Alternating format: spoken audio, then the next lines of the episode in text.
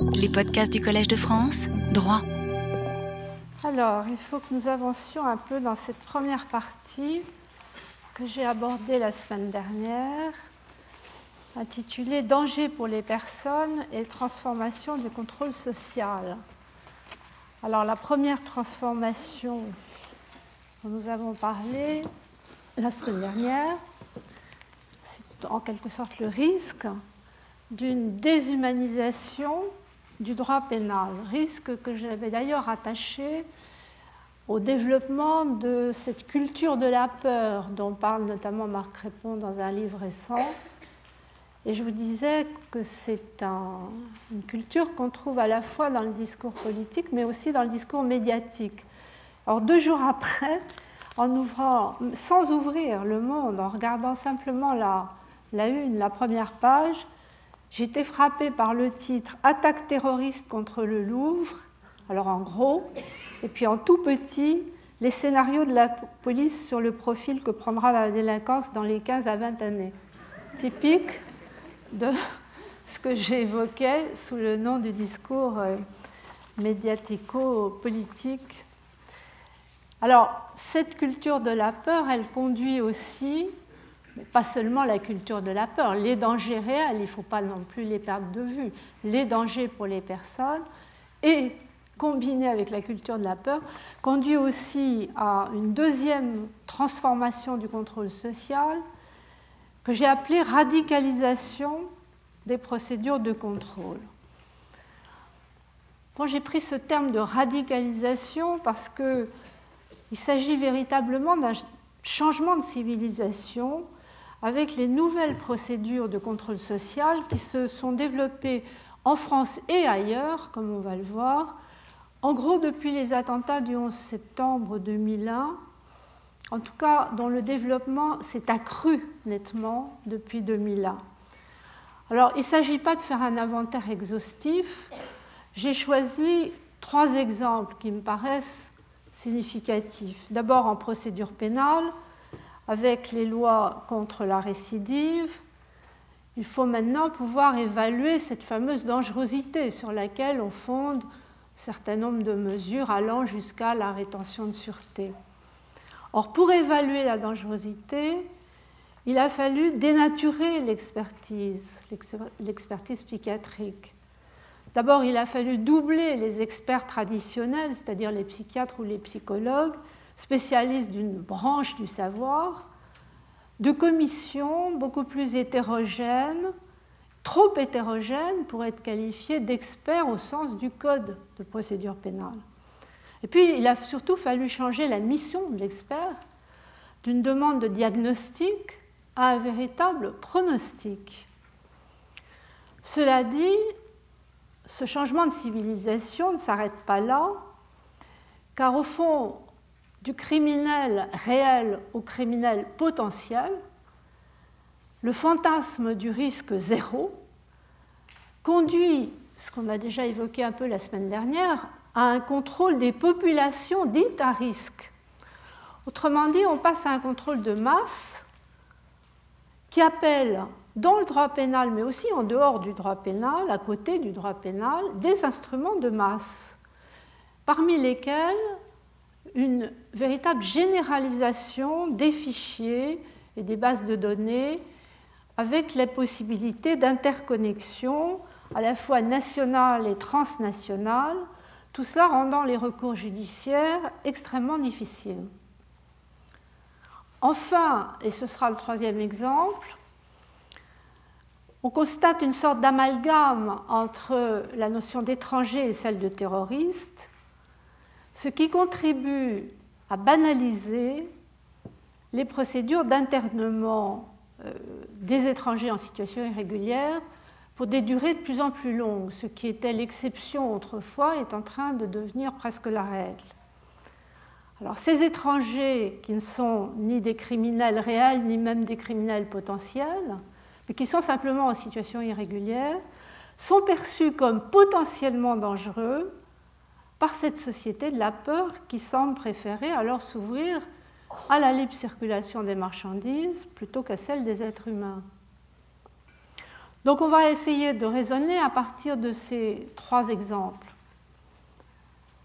Alors la dénaturation de l'expertise. En soi, l'idée de départ qui est de distinguer la dangerosité de la folie n'est pas une idée fausse. Bien au contraire. Les psychiatres, comme ceux qui sont cités dans la, fiche du cours d'aujourd'hui, soulignent qu'en règle générale, un crime fou n'est pas le crime d'un fou. Et d'ailleurs, les fous sont plus souvent victimes qu'auteurs de crimes. Donc il était tout à fait opportun que le rapport, euh, dit rapport Burgelin, vous avez, j'ai remis la référence dans la fiche d'aujourd'hui, le rapport présenté en 2005 sous la présidence de l'ancien procureur général près la Cour de cassation, Santé, Justice, Dangerosité, que ce rapport rappelle que les personnes atteintes de troubles mentaux sont présupposées à tort particulièrement dangereuses. Le problème, c'est qu'à partir de ce constat pertinent, le rapport va tirer une distinction déjà un peu évoquée dans le cours, sur laquelle je voudrais revenir, parce qu'elle me paraît beaucoup moins pertinente, entre la dangerosité psychiatrique liée à un trouble mental et une dangerosité de type psychosocial, caractérisée de façon beaucoup plus floue encore par la probabilité de commettre des infractions. C'est ce que le rapport appelle, faute de mieux, criminalité dangerosité, pardon, dangerosité criminologique. Or, cette formule, ensuite, elle va être reprise comme une évidence et elle va devenir la base de la législation. Or, malgré la symétrie apparente, les différences sont considérables, car la dangerosité psychiatrique relève du diagnostic qui peut être fait par l'expert médical, alors que la dangerosité dite criminologique se confond avec un pronostic de réitération de l'infraction ou de récidive dont on ignore en réalité quel type d'expert pourrait l'établir alors qu'il est peut-être dans son principe même quelque chose d'impossible. Alors avec beaucoup de franchise, le rapport Burgelin soulignait qu'il est nécessaire de ne pas laisser l'opinion publique dans l'illusion, l'illusion qu'il est possible de déterminer avec certitude si un individu est ou non un récidiviste en puissance. Et pourtant, après avoir dit cela, et considérant qu'il est sans doute possible d'améliorer les méthodes d'évaluation, le rapport recommande l'instauration de mesures de sûreté susceptibles d'être prononcées à l'encontre d'individus présentant une dangerosité d'ordre criminologique. Alors on peut s'étonner qu'ainsi les auteurs du rapport n'hésitent pas à recommander sur une base qu'ils reconnaissent douteuse une mesure aussi contraignante qu'un enfermement à durée indéterminée qui est pudiquement nommé dans ce rapport placement en centre de, fermé de protection sociale. Alors, cette recommandation, elle va être prise un an plus tard par la mission Garot, mission parlementaire dirigé par un magistrat et un parlementaire à la fois, Jean-Paul Garot. Là, il s'agissait exclusivement d'un travail sur la dangerosité et la prise en charge des individus dangereux. Alors, le rapport Garot essaye de résoudre la difficulté de l'évaluation en consacrant de très longs développements qui sont intéressants, qui sont assez fournis, à l'amélioration des méthodes et techniques d'aide à l'évaluation de la dangerosité criminologique. On les classe en deux catégories, les méthodes cliniques et les méthodes actuarielles ou statistiques. Alors la définition est savoureuse, c'est l'appréciation finale du risque de violence d'un individu rendu, écoutez bien, de façon algorithmique. De façon algorithmique sur la base de règles fixes, explicites, préexistantes et d'un rapport démontré entre une série de variables et le risque de violence. Voilà les méthodes actuarielles. Alors à son tour, le rapport Garot reconnaît que l'efficacité des prédictions cliniques est critiquée et que l'évaluation actuarielle, qui est supposée mieux garantir l'uniformité des évaluations, ne laisse aucune place aux variables individuelles, à la situation de chaque individu, mais il n'en conclut pas moins que de nombreux pays ont développé ce type de méthode, les utilisent, et que par conséquent, il faut penser que la France présente un retard auquel il convient de remédier. Conclusion qui paraît hâtive si l'on en croit les critiques sur ces méthodes. J'ai remis dans la fiche la référence au livre de Bernard Harcourt euh, qui date 2007, de 2007 et qui critique l'utilisation de ces euh, méthodes nord-américaines. Alors j'ai envie de dire qu'on reste un peu pantois devant un raisonnement qui consiste en ajoutant à une méthode clinique inefficace des statistiques trop générales pour être performantes, en ajoutant le tout, on prétend réussir le tour de force qui consisterait à passer du diagnostic, déjà pas commode, à un pronostic de la récidive. Et pourtant, tenant pour acquis que l'on peut évaluer la dangerosité criminologique, le rapport préconise la création d'une mesure d'enfermement à durée indéterminée, qualifiée de mesure de sûreté, nommée dans le rapport suivi de protection sociale. Alors la suite de l'histoire, vous la connaissez.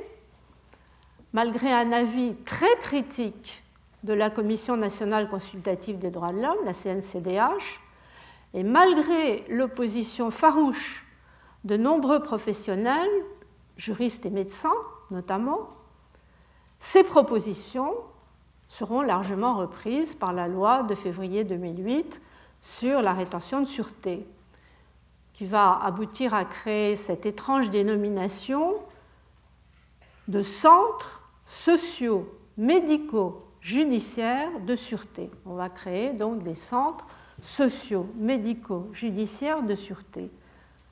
Le médicaux qui est pris en sandwich entre le socio et le judiciaire, ça ne réussit pas comme formule à cacher le fait que c'est l'objectif sécuritaire qui l'emporte sur les préoccupations sanitaires, à tel point d'ailleurs que l'on remet en cause le secret médical des personnels soignants qui devront signaler au directeur de l'établissement les, les patients présentant des risques sérieux pour la sécurité d'autrui. Tout cela explique sans doute l'étonnement du haut commissaire européen aux droits de l'homme qui a visité la France au printemps 2008. Vous avez la référence à son mémorandum euh, du mois de, du mois de novembre. Dans ce mémorandum, il s'étonne qu'en France, les nombreuses réformes entreprises et privilégier la méthode de création de commissions ad hoc composées de membres nommés par les autorités publiques, alors que la CNCDH, la Commission nationale consultative des droits de l'homme, a précisément pour rôle principal de fournir au gouvernement une expertise indépendante sur les projets de loi. Eh bien là, elle a été rarement saisie pour consultation, et dans le cas de la rétention de sûreté, elle n'a pas été saisie elle a en réalité utilisé son pouvoir d'autosaisine pour faire connaître son avis qui ne lui était pas demandé. Alors il est intéressant de noter que le haut commissaire européen aux droits de l'homme conseille, recommande au gouvernement français de consulter plus systématiquement les structures indépendantes qui, écrit-il, disposent de légitimité et d'expérience. Mais ce n'est pas cette réponse-là qu'on va lui donner, puisqu'il y aura un nouveau rapport sur les risques de récidive qui a été demandé au lendemain de la loi, à la suite de la décision du Conseil constitutionnel, et qui n'a pas été demandé à la Commission des droits de l'homme, mais au premier président de la Cour de cassation. Vous savez que le rapport a été remis en mai 2008 et qu'il y a un nouveau projet de loi, sans doute, euh, qui sera sans doute voté en 2009, un projet qui date de novembre dernier, tendant à amoindrir le risque de récidive qui crée une nouvelle possibilité, celle de placer la personne dangereuse, dangereuse entre guillemets, sous surveillance de sûreté à sa sortie de prison.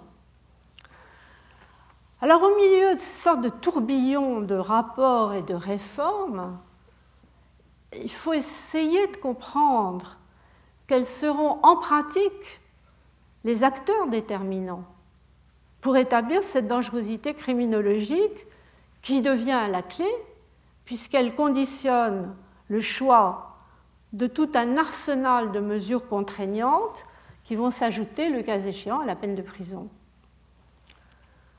la solution retenue reprend en fait une proposition du rapport Garot, c'est d'organiser, alors voilà l'expression, des commissions pluridisciplinaires d'évaluation de la dangerosité. En fait, on va utiliser des commissions pluridisciplinaires qui avaient été créées en 2005 par la loi sur la récidive de décembre 2005. Alors elles sont en effet pluridisciplinaires puisqu'elles comprennent un psychiatre et un psychologue, mais aussi notamment le président, un président de chambre désigné par le président de la Cour d'appel, le directeur interrégional des services pénitentiaires, le préfet de région, ce qui fait qu'on ne peut pas reconnaître ces commissions comme des experts au sens du Code de procédure pénale, elles sont trop hétérogènes. Cette pluridisciplinarité les rend trop hétérogènes. Mais peu importe, elles constitueront ce que le rapport a appelé une structure sui generis. Donc on a créé une structure sui generis prévue par les dispositions particulières du Code de procédure pénale. À partir de là, l'avis motivé de ces commissions sui generis, assorti d'une expertise médicale réalisée par deux experts, sera nécessaire en pratique et sans doute déterminant comme condition du placement en rétention de sûreté et comme condition du renouvellement de la mesure, éventuellement euh, à durée indéterminée. Bien sûr, la décision proprement dite, il faut quand même le dire, est prise par une juridiction, une nouvelle juridiction régionale de la rétention, sous le contrôle d'une juridiction nationale qui jugera les éventuels recours. Mais concrètement, c'est sans doute la vie qui sera déterminant.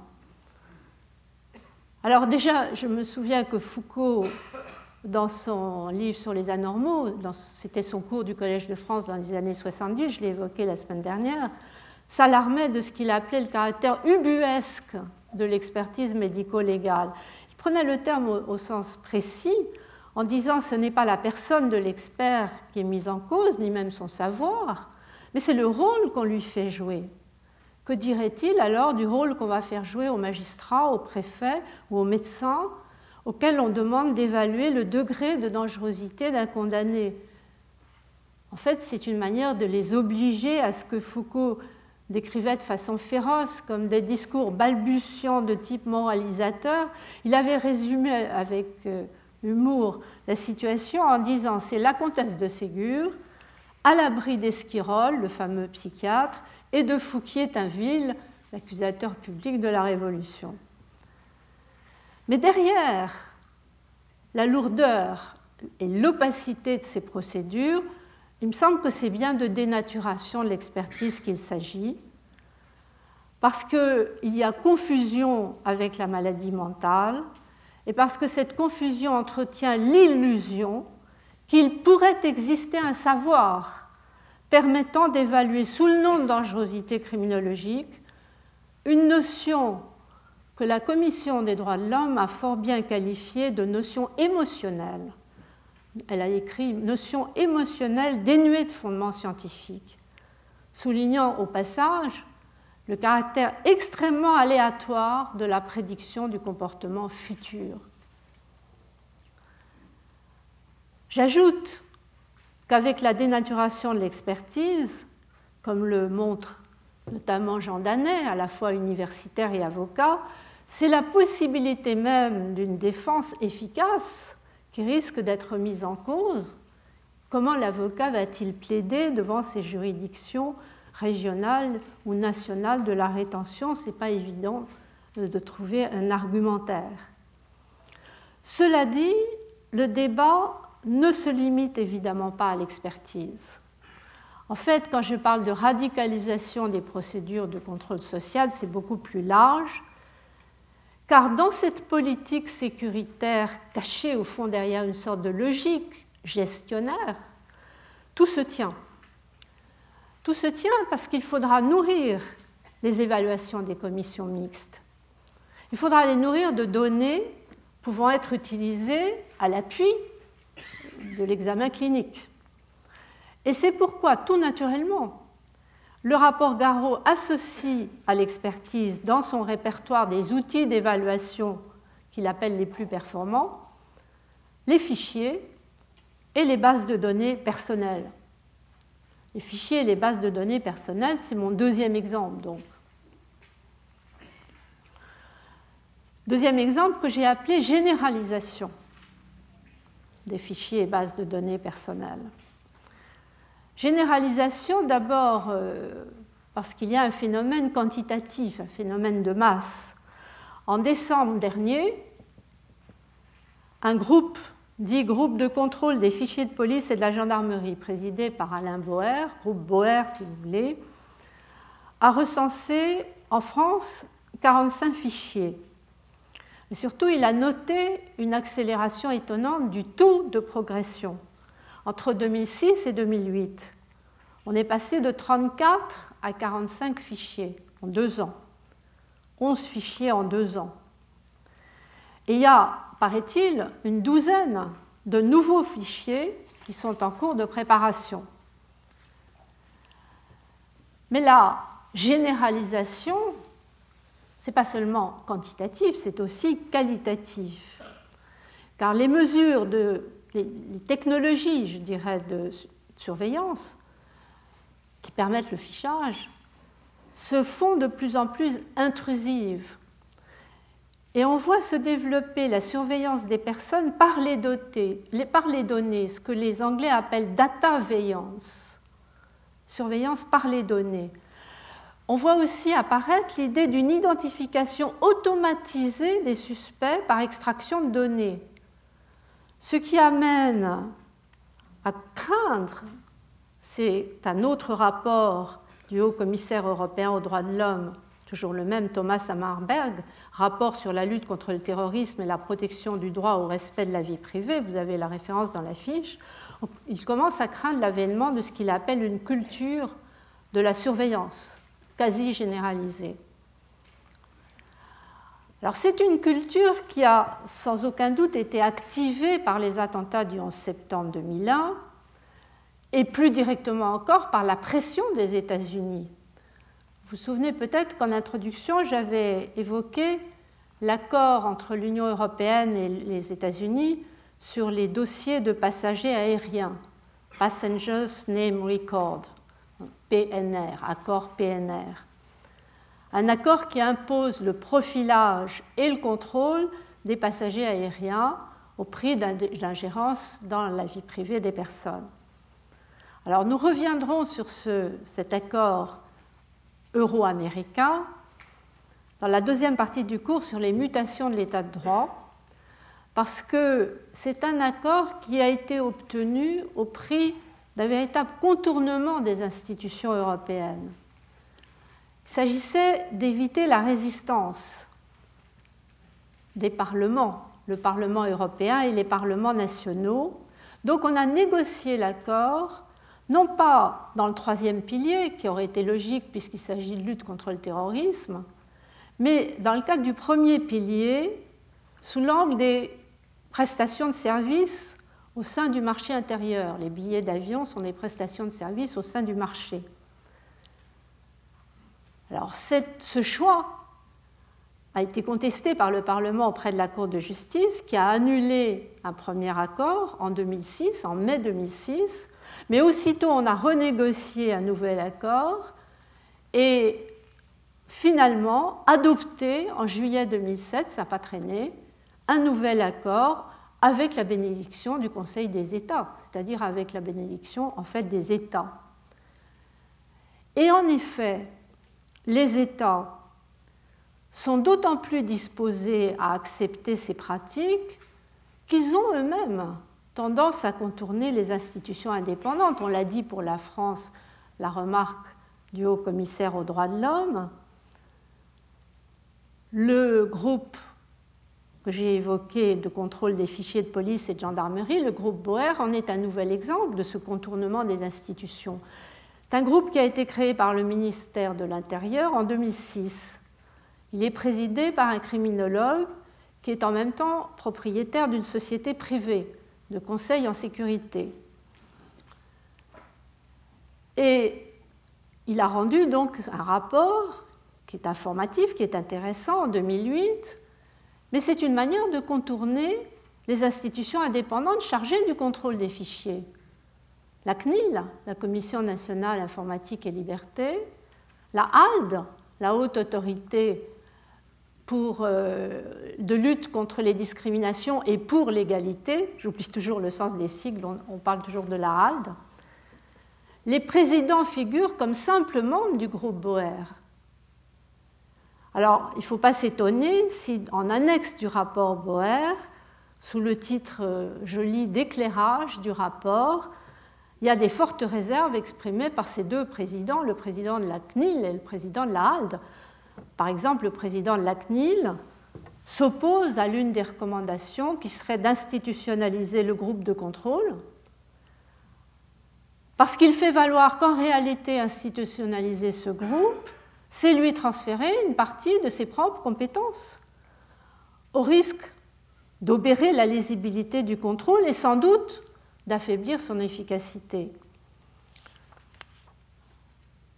Et il est vrai que les recommandations du rapport Boer, qui sont aussi des recommandations de généraliser les déclarations simplifiées, qui rendent le contrôle plus difficile, sont d'autant plus inquiétantes qu'on vient d'être alerté sur un fichier, le fichier STIC, système de traitement des infractions constatées, qui lui avait été soumis au contrôle de la CNIL. J'ai évoqué très rapidement la semaine dernière le rapport de janvier 2009 de la CNIL qui établit qu'il y a un certain nombre d'erreurs dans ce fichier. Il était temps de s'en apercevoir alors qu'on allait fusionner ce fichier STIC avec un autre fichier de renseignement de la gendarmerie, Judex, pour créer une base de données Ariane. Donc vous voyez dans quel maquis on se trouve naviguer. Alors c'est ce que c'est ce qu'explique le président de la CNIL en annexe simplement du rapport euh, du groupe Boer. De même, le président de la HALD, toujours en annexe du rapport, euh, fait état de réserve à propos du fameux fichier Edwige qui avait été transformé en un sigle absolument imprononçable, EDVIRSP, fichier exploitation documentaire et valorisation des informations en relation avec la sécurité publique. Alors, en passant du premier au deuxième fichier, on a un peu amélioré la situation. Par exemple, on a fait disparaître la référence aux orientations sexuelles. Et on a substitué la sécurité publique à l'ordre public, c'est un peu plus précis. Mais le fichage applicable au passage aux mineurs de 13 ans reste fondé sur un simple soupçon d'atteinte à la sécurité publique. Donc il suffit d'un soupçon d'atteinte à la sécurité publique pour se retrouver dans ce fichier, même en dehors de tout soutien actif à la violence. Alors le président de la HALD est très critique sur ce point et il dit qu'il y a un abaissement du niveau de risque potentiel que doivent présenter les individus pour être fichés. Et ça aussi, ça fait partie de la généralisation du fichage. Alors c'est un abaissement qui est particulièrement net aussi dans le cas des fichiers propres à la lutte contre le terrorisme. Et là, on a un effet encore plus direct euh, des attentats du 11 septembre 2001. Ainsi, une loi de 2006, qui a été prorogée en 2008, a permis de légaliser et d'automatiser le fichier national transfrontière du même coup, on a facilité l'amalgame. C'est un fichier administratif qui peut être consulté par les agents de police, la gendarmerie et les douanes. Du même coup, on facilite cet amalgame que j'évoquais en introduction entre la criminalité, le terrorisme et l'immigration. Et puis en 2008, on a créé en matière de renseignement un fichier de gestion du terrorisme et des extrémistes à potentialité violente. C'est un fichier qui est consultable par les fonctionnaires habilités par la préfecture, mais qui est couvert par le secret défense, ce qui rend le contrôle quasiment impossible. Alors cela étant, je ne voudrais pas donner l'impression que cette généralisation des fichiers et des banques de données personnelles et leur interconnexion croissante est propre à la France. Aucun pays démocratique n'est préservé mais c'est vrai que les États-Unis sont sans doute en première ligne, et on peut le comprendre. à partir des attentats de 2001. Alors il faut rappeler, parce que ça a été comme une sorte de modèle, le Patriot Act américain au lendemain du 11 septembre 2001, et dont la plupart des dispositions ont été prorogées en 2006, ce texte a considérablement accru les pouvoirs de collecte donnés au FBI, Federal Bureau of Investigations. On a donné au FBI le pouvoir d'obliger les banques, les fournisseurs d'accès Internet, les entreprises de téléphone et de crédit, mais aussi les bibliothèques, à livrer sur demande les données personnelles de leurs clients. Alors il suffit, à partir du Patriot Act, avant il y avait des conditions beaucoup plus restrictives, à partir du Patriot Act, il suffit d'une lettre, National Security Letter, par laquelle le FBI certifie que ces documents sont pertinents dans le cadre de la lutte contre le terrorisme ou contre des activités clandestines de renseignement. Il suffit donc de cette lettre pour obliger les interlocuteurs à livrer les données de leurs clients. Aucune autorisation judiciaire préalable et il est interdit aux entreprises qui reçoivent une lettre, National Security Letter, de révéler la demande à quiconque. Alors l'absence de recours fait que sur une plainte de l'American Citizen Liberties Union, une cour fédérale de New York a annulé le dispositif. Le gouvernement l'a fait reprendre par une loi de 2006, puis ça a été de nouveau annulé en 2007. L'affaire en est là. On peut espérer que ce soit la fin de ces lettres de, lettres de sécurité. Étrange dénomination. Mais ce n'est pas la fin des contrôles. La nouveauté, c'est maintenant ce que Peter Gill, dans l'article très documenté que j'ai indiqué dans la fiche, appelle l'exploration des entrepôts de données, c'est-à-dire des entrepôts qui sont construits en interconnectant des bases de données publiques et privées. Du coup, ça permet d'échapper à l'organisation hiérarchique des institutions publiques. Et ça permet des structures de, réseaux de renseignement et de sécurité, souvent informelles et opaques, qui n'excluent pas en principe les contrôles, mais qui les rend extrêmement difficiles, parce qu'il n'y a pas d'organisation hiérarchique, c'est une structure en réseau.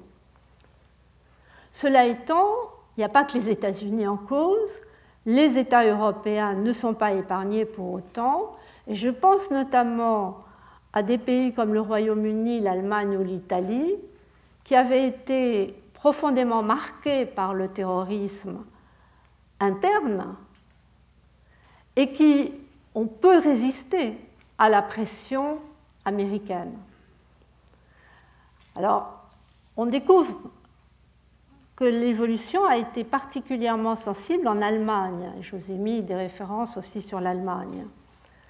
Les textes des années 70, les textes antiterroristes, mais c'était du terrorisme interne dans les années 70, sont restés en vigueur. Mais ils ont été, après 2001, complétés par des dispositifs de surveillance extrêmement intrusifs.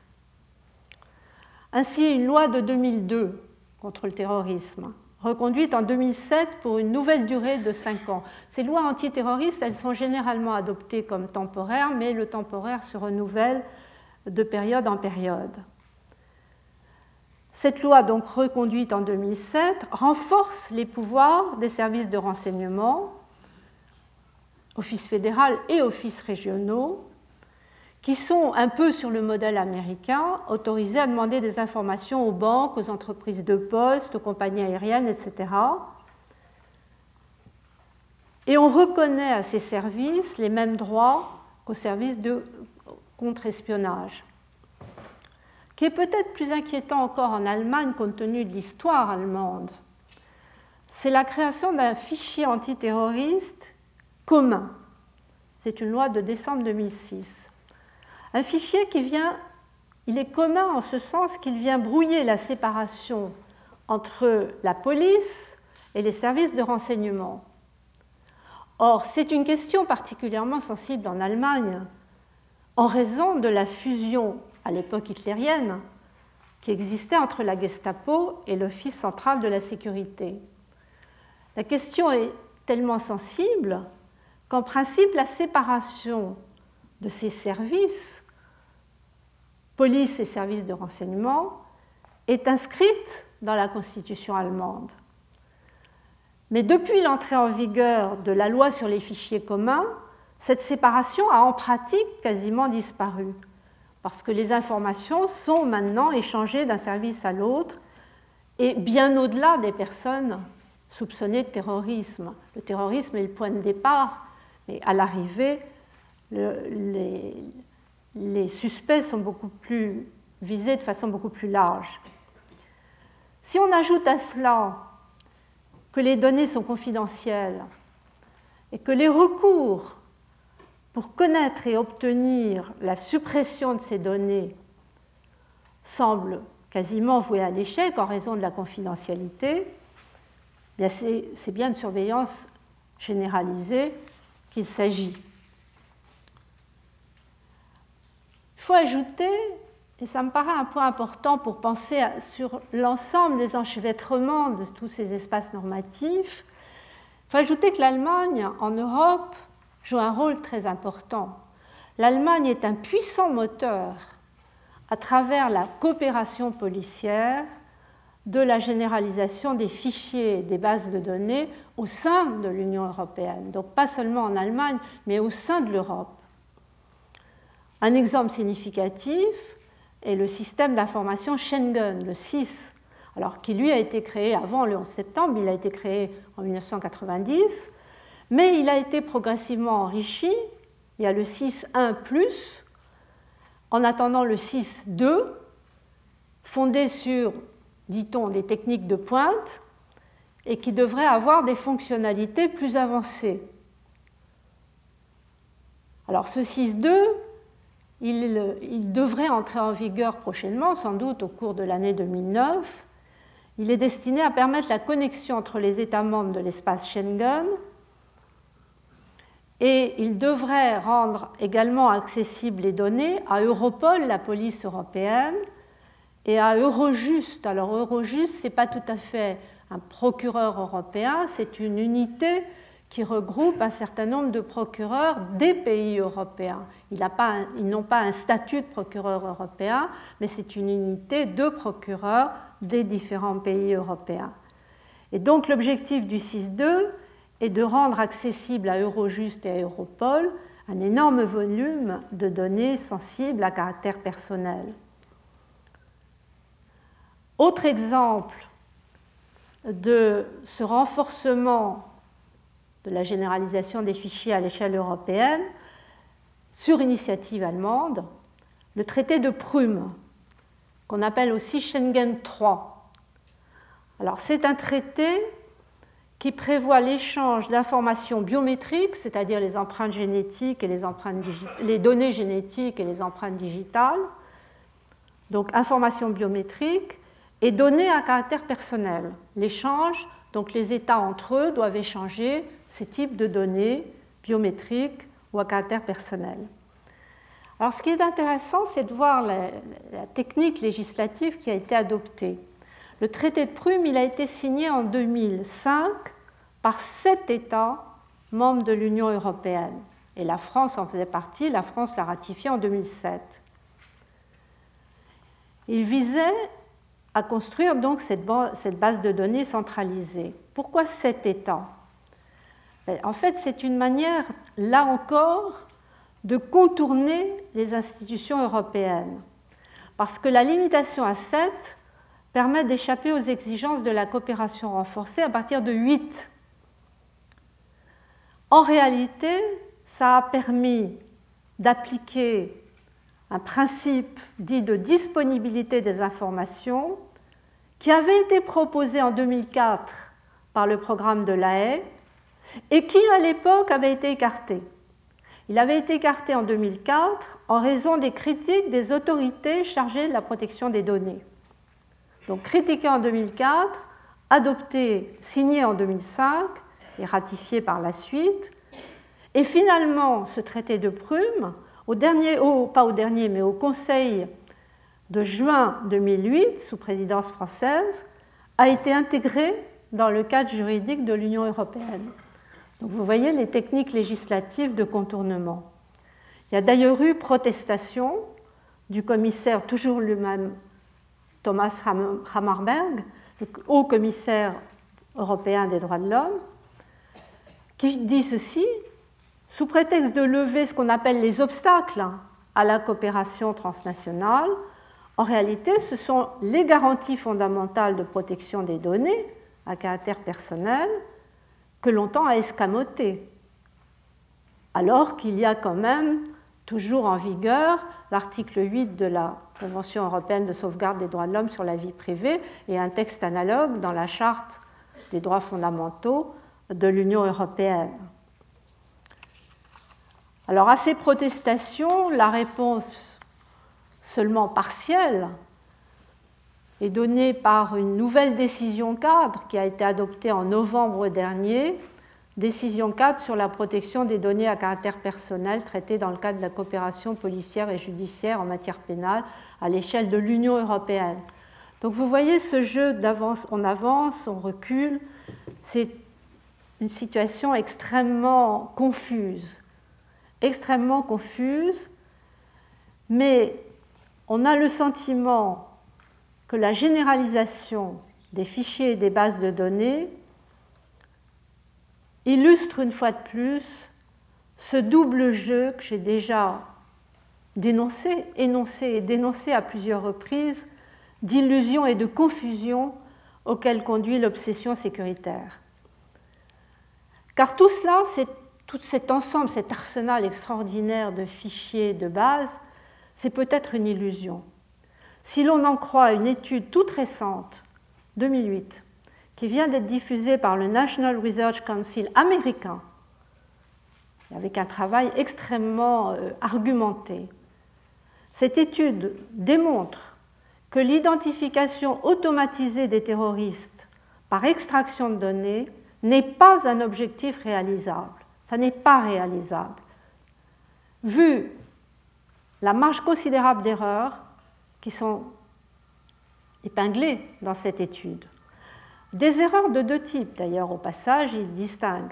Les erreurs en négatif, c'est-à-dire qu'on échoue dans l'identification des véritables terroristes, et peut-être pire encore, des erreurs en positif, c'est-à-dire qu'on va désigner des innocents comme suspects. Et ils seront pris dans une sorte de monde kafkaïen. Mais cette illusion est sans doute facilitée par la confusion des concepts au point que le titre même du traité de Prume, que je ne vous ai pas encore révélé, est intéressant comme élément de méditation parce qu'il est complètement illisible. Traité sur l'approfondissement de la coopération transfrontalière, notamment en vue de lutter contre le terrorisme, la criminalité transfrontière et la migration illégale.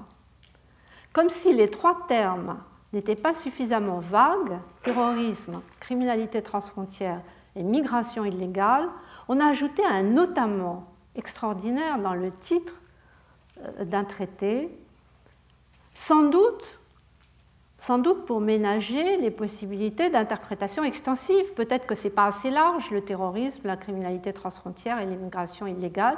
Donc on met notamment sans crainte d'afficher ouvertement par ce titre l'amalgame immigration, criminalité, terrorisme, ce qui nous conduit tout droit au troisième exemple, qui est la banalisation de l'internement des étrangers en situation irrégulière. Alors vous avez dans les indications de la fiche notamment un article qui, de Elspeth Guild, qui pose la question des étrangers en Europe victimes collatérales de la guerre contre le terrorisme. Pour démontrer que les étrangers seraient les victimes collatérales de la guerre contre le terrorisme, l'Europe est en effet un exemple significatif, mais il faut quand même mettre en perspective le droit européen avec le, les États-Unis. Et commençons par l'Europe.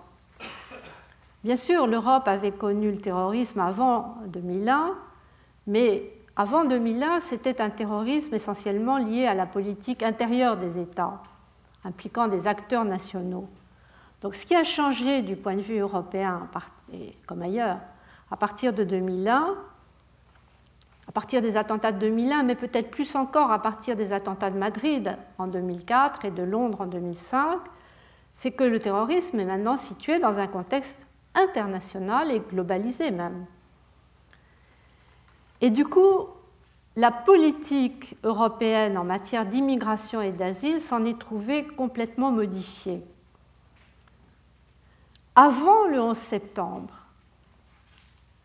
ces deux domaines, l'immigration et l'asile, avaient été transférés à l'Union européenne à la suite de l'entrée en vigueur du traité d'Amsterdam. Donc ça remonte à 1999. Et au sommet de Tempéré en octobre 1999, des lignes directrices de ces nouvelles compétences, immigration et asile, avaient été définies. Et l'Europe s'essayait à l'époque à une sorte d'équilibre entre euh, deux logiques, l'ouverture des frontières intérieures aux ressortissants des États membres, et puis la fermeture des frontières extérieures aux ressortissants des États tiers. Et la Commission, en mars 2001, à la veille donc des attentats de septembre, venait de proposer un statut accordant aux citoyens des pays tiers le droit de travailler dans la communauté après cinq ans de résidence. Ce qui veut dire que les attentats de New York se sont produits à un moment critique, à un moment clé. Et ils vont très vite amener à changer la politique et à faire cet amalgame immigration, criminalité, terrorisme qui permet de créer d'abord tout un certain toute une série de fichiers spécifiques. Ça ramène, ça augmente la généralisation des fichiers Eurodac, le, le système douanier, le système de visa, etc. On a une sorte de principe de traçabilité qui ressemble au système appliqué pour les produits alimentaires et qui permet l'identification et la localisation des étrangers, qui permet donc à des services de mener des recherches, de croiser leurs données et de partager les résultats. Alors, il est vrai que la question des frontières extérieures de l'Europe devient de plus en plus difficile, notamment à partir du mois de janvier 2007 avec l'intégration de deux États des Balkans, faisant suite à l'entrée des dix pays d'Europe de l'Est en 2004.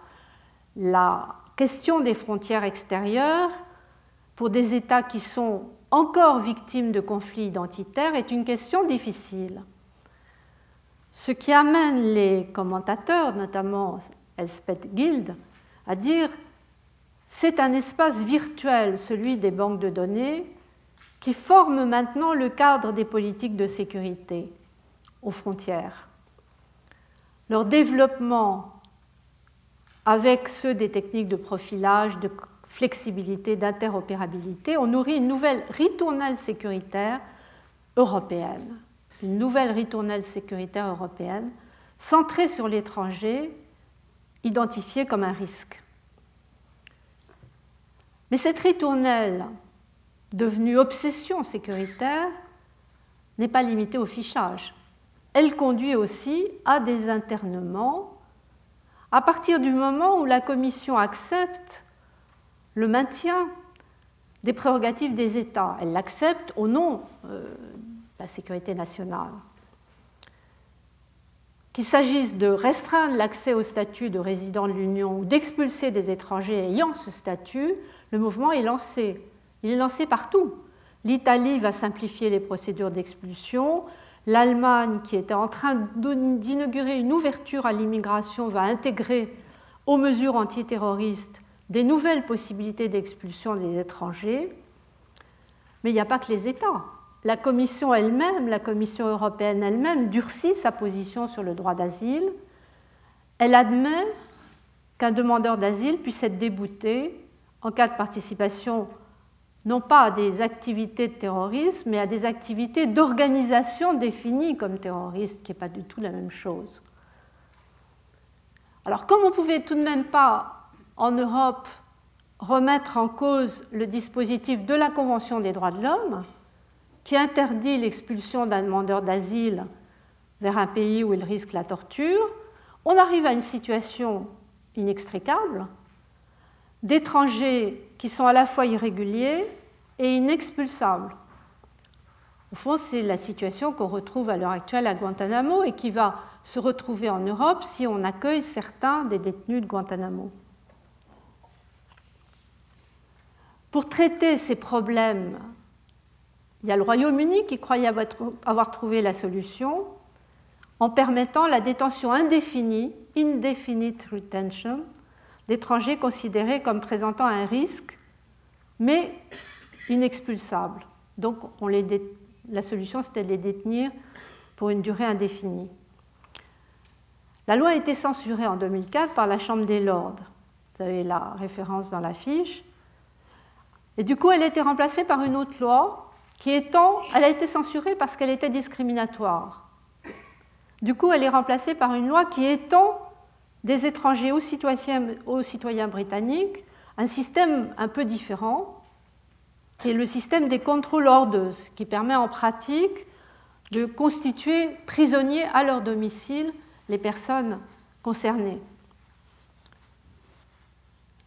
Alors pour sortir de cette impasse, tout en tenant compte, parce que s'agissant des étrangers, il ne faut pas oublier qu'il y a un besoin d'ouvrir le marché du travail à des étrangers venus des pays tiers, donc on va élaborer, au nom de la lutte contre l'immigration clandestine et au nom d'un objectif de gestion dite intégrée, la fameuse directive dont on a parlé ces derniers temps dans la presse relative aux normes et procédures communes applicables aux États membres, dans les États membres au retour des ressortissants de pays tiers en séjour irrégulier. Vous voyez ces titres absolument illisibles.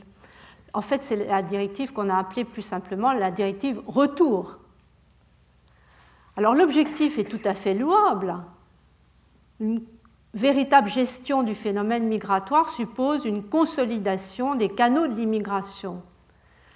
Mais le problème, c'est que dans la directive, le volet relatif à l'immigration régulière, au fond, se limite à reprendre la liste des étrangers qui étaient déjà protégés, les réfugiés, les familles d'un migrant régulier, les résidents de longue durée, etc. Mais il n'y a rien de nouveau sur ce que seraient de nouvelles formes de migration régulière. En réalité, la directive se focalise sur la lutte contre les formes irrégulières les critères de l'irrégularité sont abandonnés aux États. Et en cas d'irrégularité, la directive légitime de la part de l'État d'accueil soit une décision de retour, soit une décision d'éloignement. Et c'est là qu'on en arrive à l'internement. Parce que l'une et l'autre décision autorisent les États à procéder à une rétention. Les termes mêmes de la directive, c'est garde temporaire une garde temporaire de l'étranger qui devrait être aussi brève que possible. Sont les termes de la directive.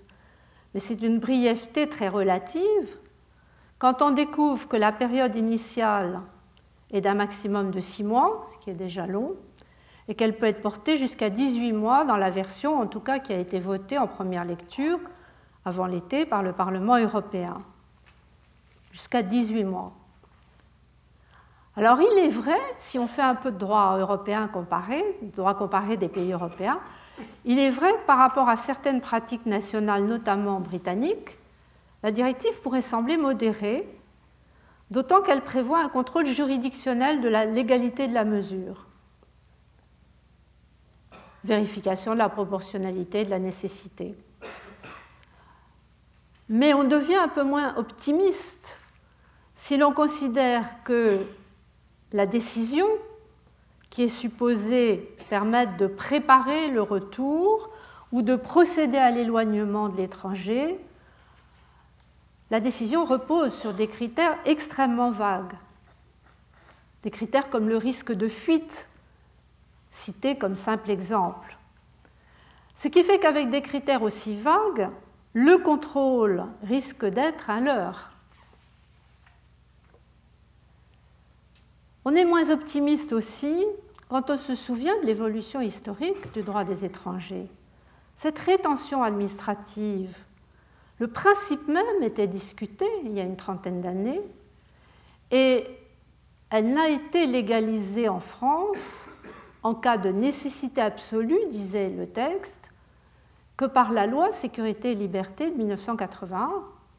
À l'époque, on avait limité la durée de cette rétention à 24 heures, pouvant être portée à 6 jours après audition par ordonnance d'un juge du siège. C'était ça la formule en 1981. Alors, progressivement, la durée va être allongée, le contrôle du juge va devenir plus difficile, notamment alors pour euh, ce qui est de la France avec la circulaire de 2006 qui incite les parquets à investir pleinement ce champ de compétences partagées et à faire interpeller des lots, entre guillemets, de personnes qui puissent passer ensemble à l'audience, alors même que les conditions pratiques de rétention s'aggravent. Là encore, je renvoie au rapport du Haut Commissaire européen aux droits de l'homme, notamment quand il s'agit de rétention de familles, de familles parfois avec des enfants. Et pourtant, même avec la loi française du 20 novembre 2007, qui allonge la durée de la détention au maximum de 15 jours, renouvelable une fois, vous voyez qu'on reste loin des 18 mois qui sont annoncés par la directive retour. Ce qui me paraît extraordinaire, c'est qu'en moins de 30 ans, on sera passé d'une exception strictement encadrée à une véritable banalisation de cette rétention, de cet internement administratif des étrangers en situation irrégulière. Banalisation d'autant plus que la directive retour a été érigée en modèle. Vous savez que sous la présidence française, le Conseil européen d'octobre 2008 15-16 octobre 2008, a adopté un pacte européen sur l'immigration et l'asile. Et dans ce pacte européen, la directive retour apparaît comme un modèle à suivre. Et c'est pourquoi je parle de banalisation. Alors, à travers ces trois exemples, dénaturation de l'expertise, généralisation des fichiers et bases de données personnel, banalisation de l'internement des étrangers en situation irrégulière, on peut dire que l'effet en septembre est confirmé quant aux transformations du contrôle social. C'est un effet plus ou moins direct selon les cas, mais il est pour l'essentiel confirmé. En revanche, il n'est pas sûr que l'Europe en général et la France en particulier et pour autant adhérer pleinement à la doctrine guerrière des États-Unis, au mot d'ordre de la guerre contre le crime lancée au lendemain du 11 septembre. Certains auteurs, comme Jean-Claude Paille dans l'article qui est cité à la fin de l'affiche Ennemi de l'Empire, semblaient le suggérer, il est vrai, avant la remise en cause au moins partielle de cette doctrine par le président Obama. Il écrivait dans un article publié en, 2008 qu'en désignant comme ennemi combattant tout habitant de la planète et en faisant de celui-ci un combattant illégal, c'est-à-dire criminel, les États-Unis se donnent une fonction de police qu'ils exercent de façon quasi impériale, d'où le titre de son article, à travers à travers le monde, à l'échelle mondiale. Alors, il qualifie cette fonction de police d'impériale ou de quasi-impériale. Pourquoi? Parce qu'il dit, mais les autres États ont renoncé à la contester. Ils l'acceptent à travers les accords qu'ils signent avec les États-Unis, des accords en matière d'extradition ou des accords comme l'accord PNR sur les échanges de données. Donc, au fond, dit-il, en renonçant à contester cette euh, cette politique américaine, ils abandonnent une part de leur souveraineté. Mais il faut peut-être être un peu plus nuancé. Il faut peut-être, il faut sûrement évoquer aussi les résistances. Et notamment en Europe, les résistances des cours la Cour européenne des droits de l'homme et parfois la Cour de justice des communautés. Résistance non seulement quand il s'agit de garantir les droits des étrangers contre des procédures d'expulsion ou contre des rétentions, car l'histoire des internements n'est pas terminée, il y aura peut-être des recours devant la Cour de Strasbourg,